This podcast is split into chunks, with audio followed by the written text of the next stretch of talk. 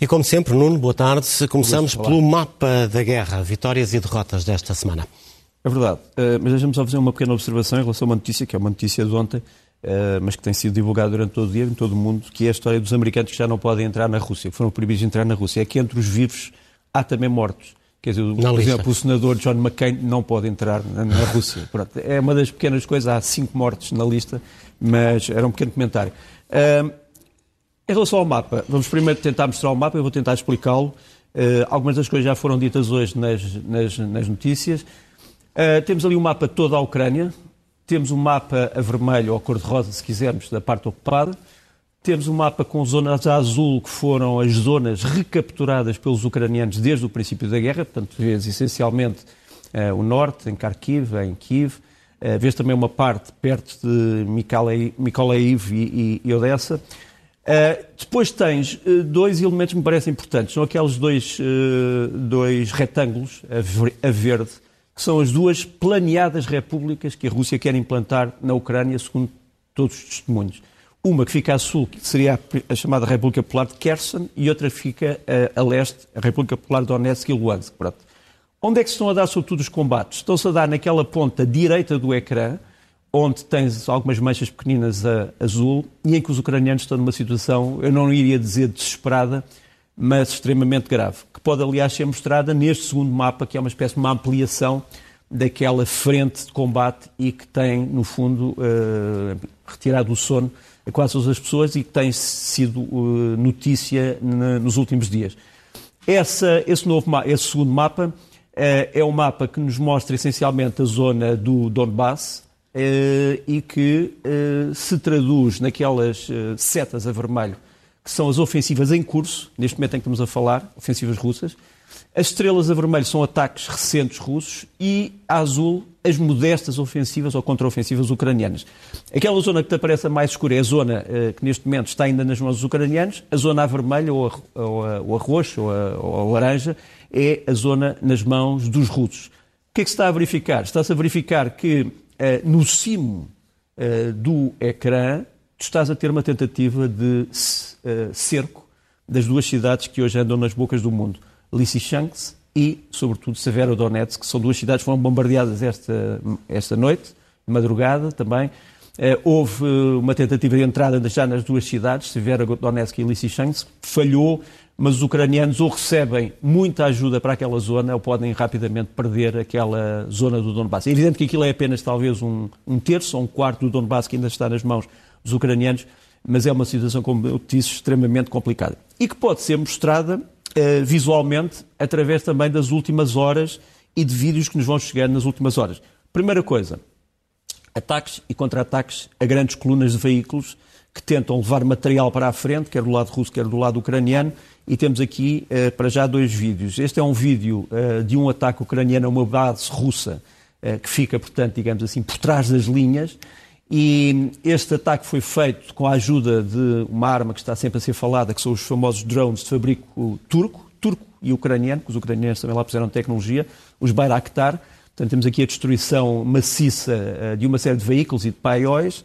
Depois, um segundo vídeo que faz lembrar muito uh, algumas coisas que vimos no princípio da guerra e que é a destruição de uma coluna de veículos russos que estava a ir na direção que vinha de Popasna, que é uma zona onde os russos ocuparam neste momento posições, iria levar, digamos assim, uh, mais mantimentos e, sobretudo, munições a uma outra unidade, foi totalmente atacada também pelos tais, pelos tais drones.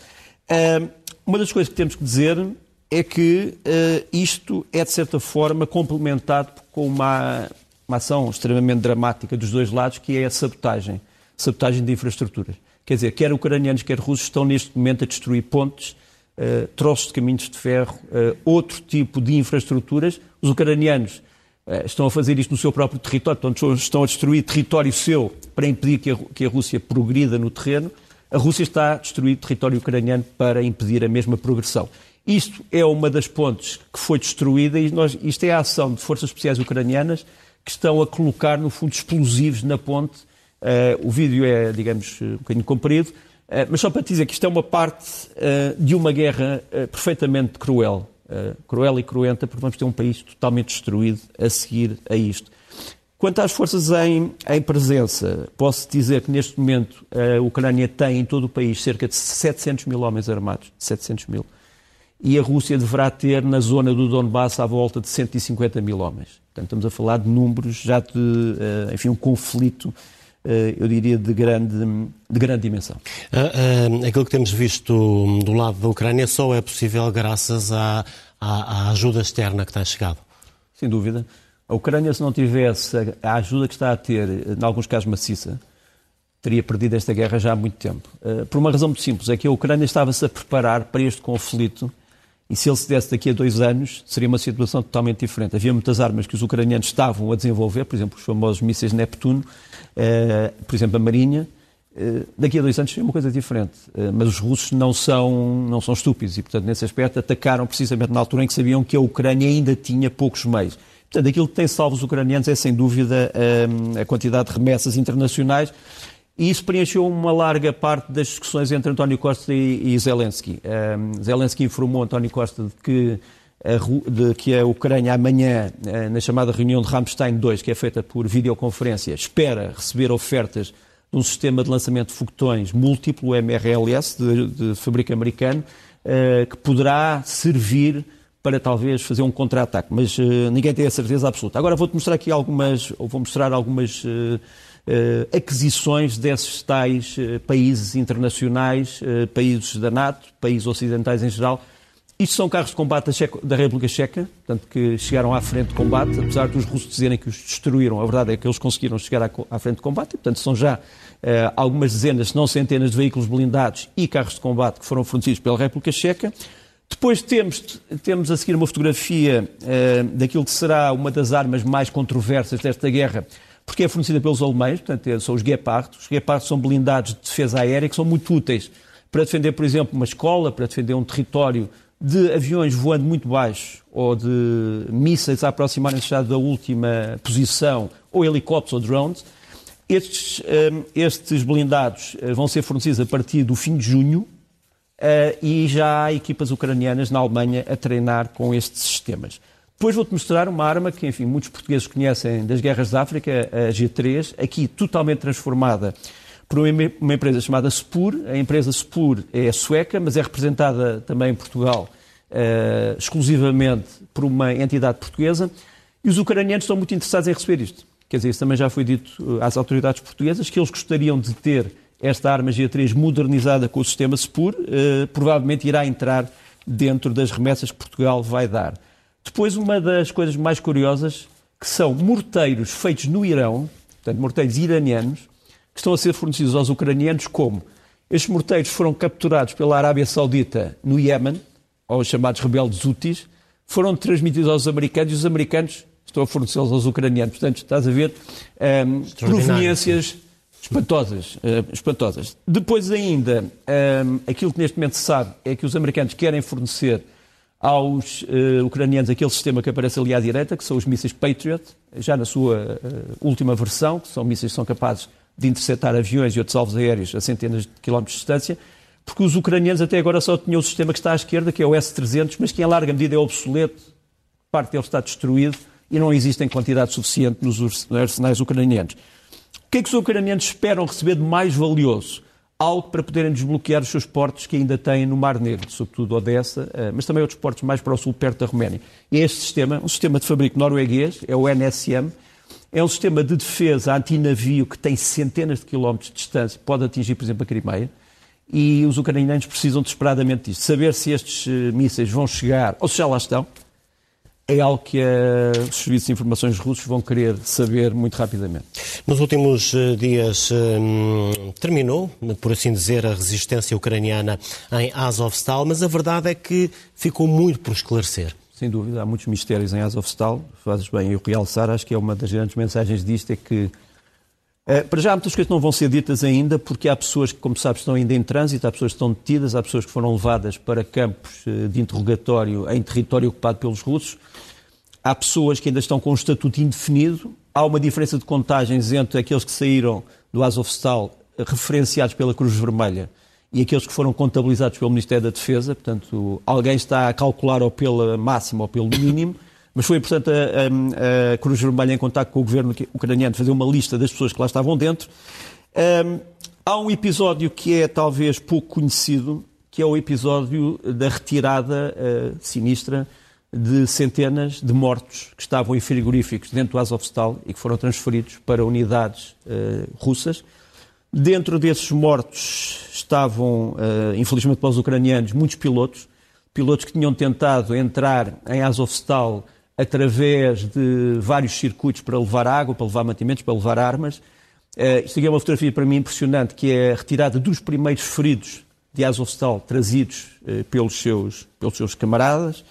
Uh, entretanto, foi revelado no meio disto tudo uma pessoa, uh, chama-se Dmitro Kozatsky. Ele é o fotógrafo oficial, era o fotógrafo oficial do Regimento Azov, da Guarda Nacional. Ele fez fotografias espantosas, aquela que, que, talvez seja mais conhecida é aquela de um soldado ucraniano a receber um raio de luz dentro de, uma, de um hangar. Ele continua, apesar de estar preso neste momento pelos russos, ele continua a publicar as suas fotografias através de um amigo, num site chamado Orestes, e quem quiser contribuir para, enfim, para a defesa da Ucrânia e, e comprar as fotografias em tamanho uh, de grande resolução pode fazê-lo. Uh, é mais um, uma revelação dentro, das, dentro da, dos escombros. Depois tivemos este vídeo, como tu sabes, do comandante do, Azov, do, do, do regimento Azov, uh, o tenente-coronel Prokopenko, que anunciou, foi ele que anunciou, no fundo, a saída dos militares. Se vires bem, no seu braço direito, eh, está uma extensa ferida, parte está, está, digamos assim, envolvida numa ligadura, mas ainda se vê o sangue. E, portanto, ele foi realmente envolvido num conflito de última hora e há algumas coisas que ainda não, não se podem dizer, mas eu posso dizer, por exemplo, que houve um grupo de 12 militares do Azov que foram mortos ou feridos já depois da, retirar, já depois da, da abertura, porque tentaram fazer explodir um paiol de munições. Uh, um deles explodiu, outro não, mas foram abatidos. Eh, eles, no fundo, não quiseram que a parte mais valiosa do subterrâneo caísse nas mãos, nas mãos uh, russas. Agora, a grande questão é saber que garantias é que vai haver uh, para que aqueles que neste momento foram para territórios sob controle russo possam ser entregues às suas famílias. Não sabemos ainda se essas garantias vão funcionar.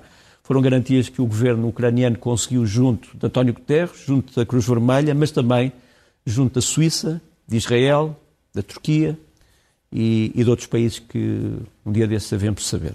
Já viste esta parte. Esta semana tivemos também a formalização da candidatura da Finlândia e da Suécia à NATO e a Turquia a oferecer grande resistência.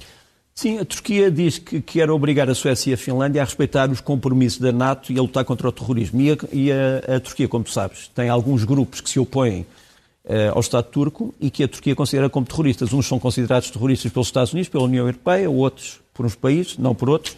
Agora, a, Turquia apresentou a Boris Johnson e a outros líderes europeus esta lista que eu te vou mostrar, que é uma lista de nomes de uh, pessoas ligadas ao PKK, portanto ao Partido dos Trabalhadores do Kurdistão do Sr. Abdullah Öcalan, que aparece ali em fotografia, mas também ao chamado movimento FETÖ do Sr. Gulen, que é o, aquele que os, que os turcos dizem que está por trás do golpe de Estado, do último golpe de Estado militar na Turquia, Uh, tens ali os nomes, portanto, são estas pessoas que eles querem extraditar da Suécia e que dizem que a Suécia não quer extraditar. Uh, essas pessoas estão neste momento na sociedade uh, sueca relativamente integradas. Há sobre eles ainda realmente mandatos de detenção, mandatos de captura e mandatos de autoridades turcas. a grande questão é saber se a Suécia pode fazer alguma coisa para além do recurso aos tribunais porque o Estado sueco não está a proteger esses homens. Quer dizer, há um sistema de justiça na Suécia que tem que funcionar. Mas este, como tu, como tu disseste, é, é, esta é a grande pedra no sapato entre a Turquia e a Suécia, sobretudo também a Finlândia, mas sobretudo a Suécia. Já aqui falámos eh, das questões eh, humanitárias nesta guerra, também eh, das questões propriamente militares, mas numa guerra há sempre outros aspectos, nomeadamente o património, que, que desaparece muitas vezes, não é? Sim, e, e, algo relacionado com o património, falamos em estátuas, monumentos, etc., que é dramático. E, e, as pessoas que apreciam a cultura histórica russa e a cultura histórica ucraniana ficam tristes quando veem a destruição de símbolos imemoriais dessa cultura. Aqui vou-te mostrar uh, uma destruição da estátua de Alexandre Nevsky, que foi príncipe de Novgorod, mas também de Kiev, um dos grandes heróis medievais, enfim, russos, uh, mas que neste momento a sua estátua foi destruída em Kharkiv, os ucranianos dizem que ele faz lembrar eh, a presença russa imperial ou imperialista E esta é uma ferida, realmente, a queda do Alexandre Nevsky. Mas há alguns sinais positivos. Eh, como sabes, a Ucrânia durante muito tempo eh, teve a Polónia como inimiga. Quer dizer, aliás, até havia a suspeita que a Polónia queria partes do território ucraniano. No entanto, os ucranianos reconciliaram-se com os polacos e fizeram uma coisa extremamente interessante. Reconstruíram o cemitério militar polaco em Lviv e, sobretudo, os seus leões, que eram um símbolo histórico muito importante.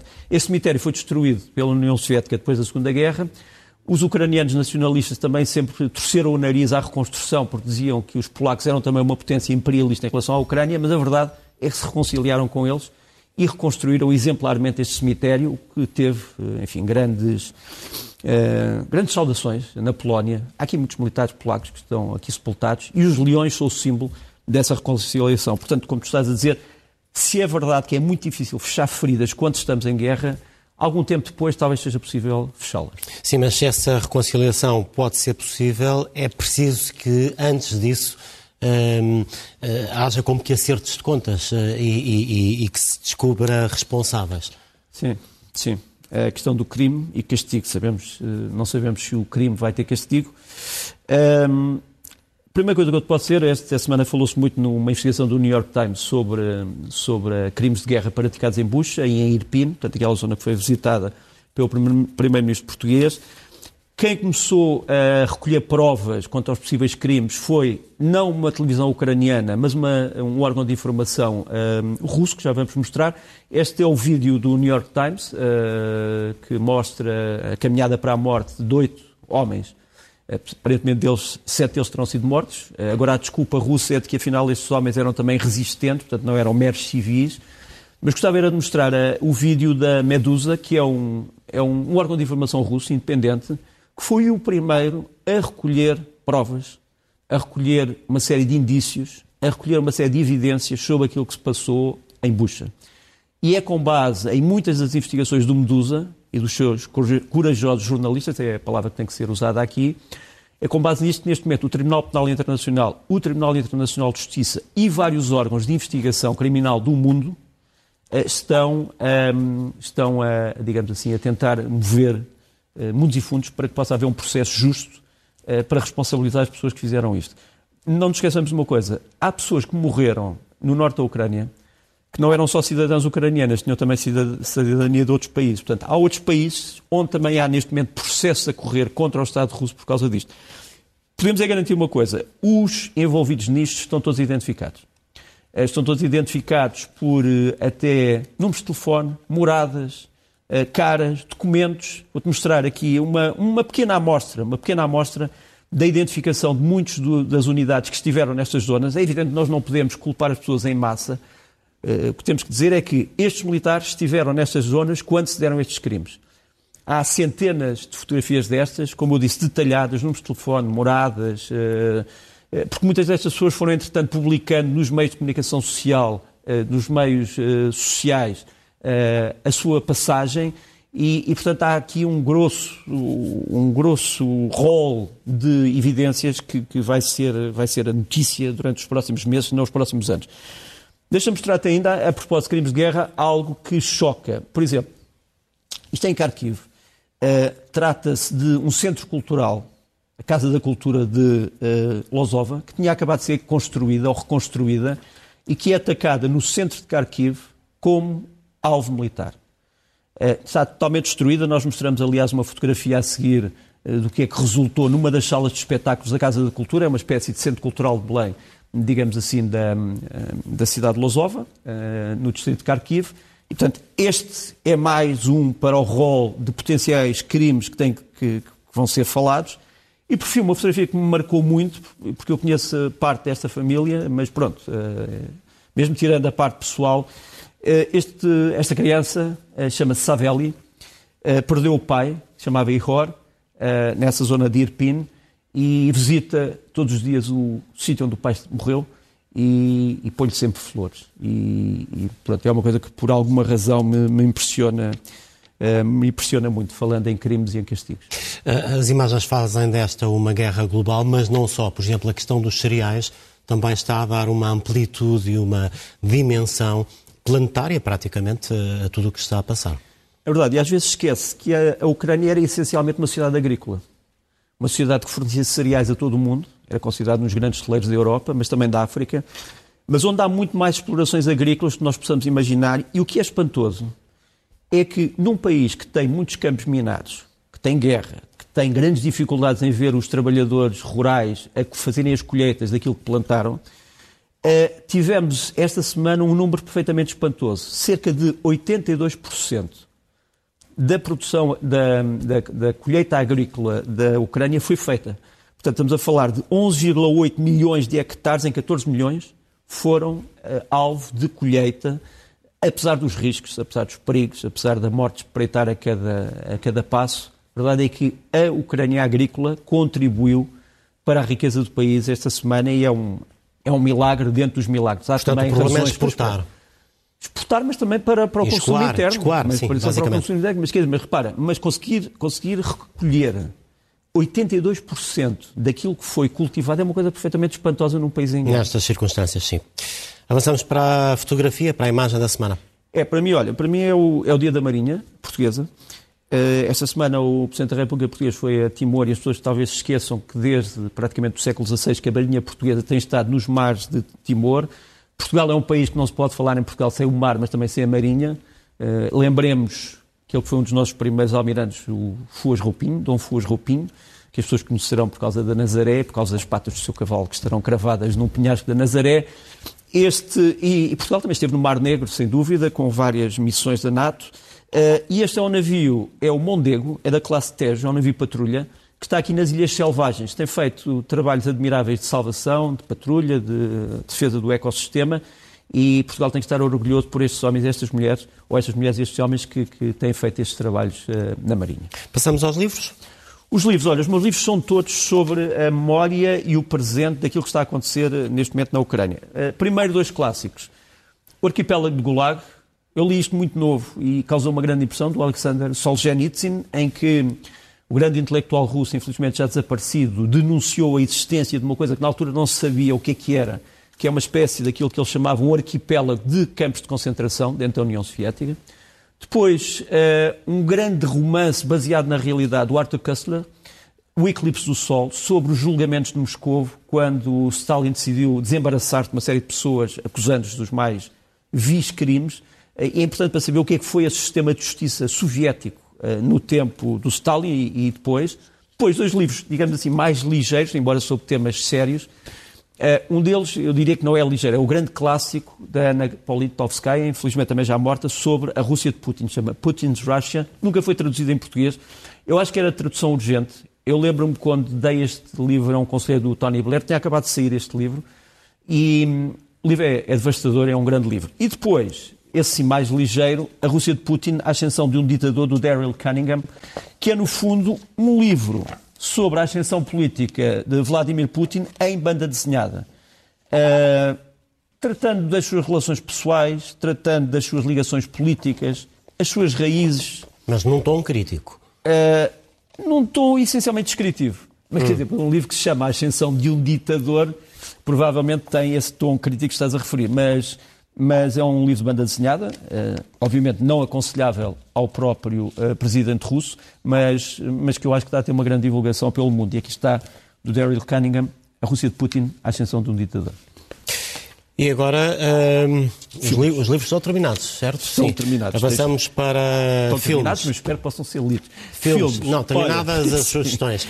Olha, filmes. Um grande filme uh, de um realizador ucraniano, já vai, uh, estreou em Portugal, já, do Vadim Perelman, chama-se As Lições de Persa. Imagina muito rapidamente um prisioneiro de guerra na mão dos alemães, uh, primeiro julga, na Segunda Guerra, primeiro julga-se que ele é judeu, mas ele antes de ser executado diz, não, eu sou persa, sou iraniano.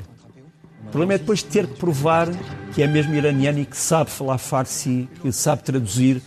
E como é que este jovem se vai, eh, digamos, descalçar desta mentira que pode pôr a sua vida em perigo? As Lições de Persa é um grande filme, não vou contar como é que acaba, eh, mas é um filme fabuloso e, e já estreou.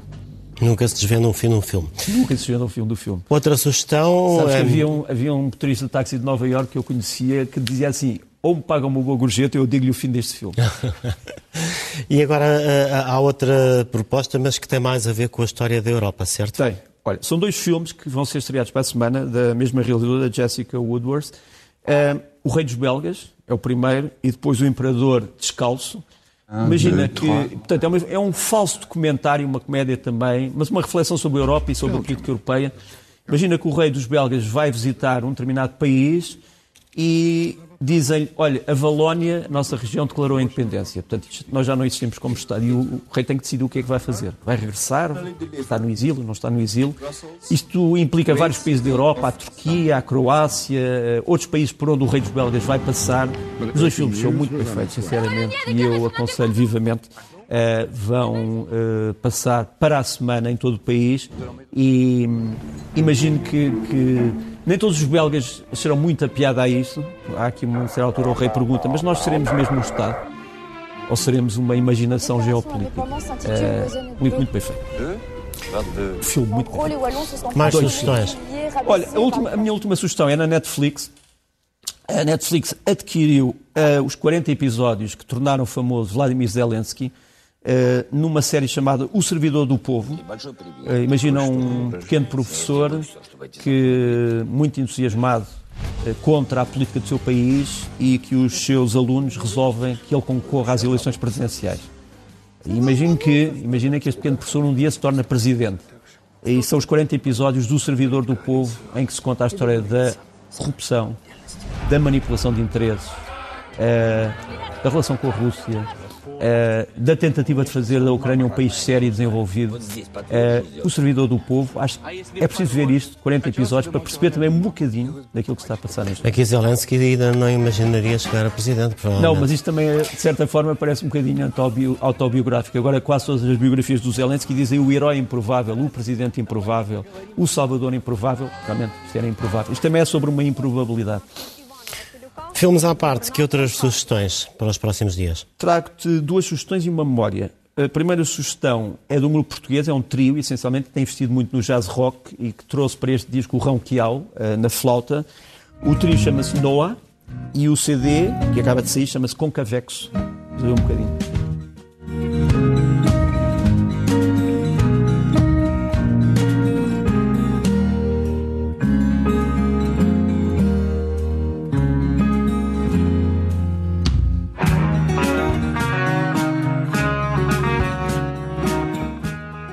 E a seguir, a seguir trago, a seguir trago uma, uma mulher, uma senhora portuguesa, chamada Amélia Mus. Ela já canta há muito tempo. Lançou agora para mim um excepcional álbum chamado Amélias. Eu trago aqui a capa do álbum. Eu sei que já começámos a ouvir, mas trago aqui a capa do álbum. Ela fez várias, vários cartões de apresentação do álbum, desenhados por ela. É essencialmente um, um, álbum de experiências com a voz, mas também com muitos bons poemas e gostava muito que pudéssemos ouvir um bocadinho. A minha rua é um rio, a lupa não me distingue, ao olho ninguém me vê. Voam corpos pela margem, andam pedras pelo mar, e ao mergulhar para dentro dos panos. E a fechar, querias fazer uma evocação? Sim, do Vangelis, ou Vangelis, enfim, um homem que marcou a música instrumental para filmes épicos em toda, em toda a nossa cultura fílmica. Aparece algures uma música do Vangelis para um dos filmes, mas ele tinha sido um artista de rock progressivo, também um homem ligado ao jazz. Isto é um grande CD que eu recomendo, e um LP feito com a Irene Papaz, a grande, grande atriz, sobre a Guerra da Independência da Grécia, em relação à Turquia, no século XIX, mas também sobre outras coisas da cultura turca. O CD chama-se Odes e este é um trecho chamado Os 40 Bravos, Carrão Bravo, do Vangelis e da uh, Irene Papas.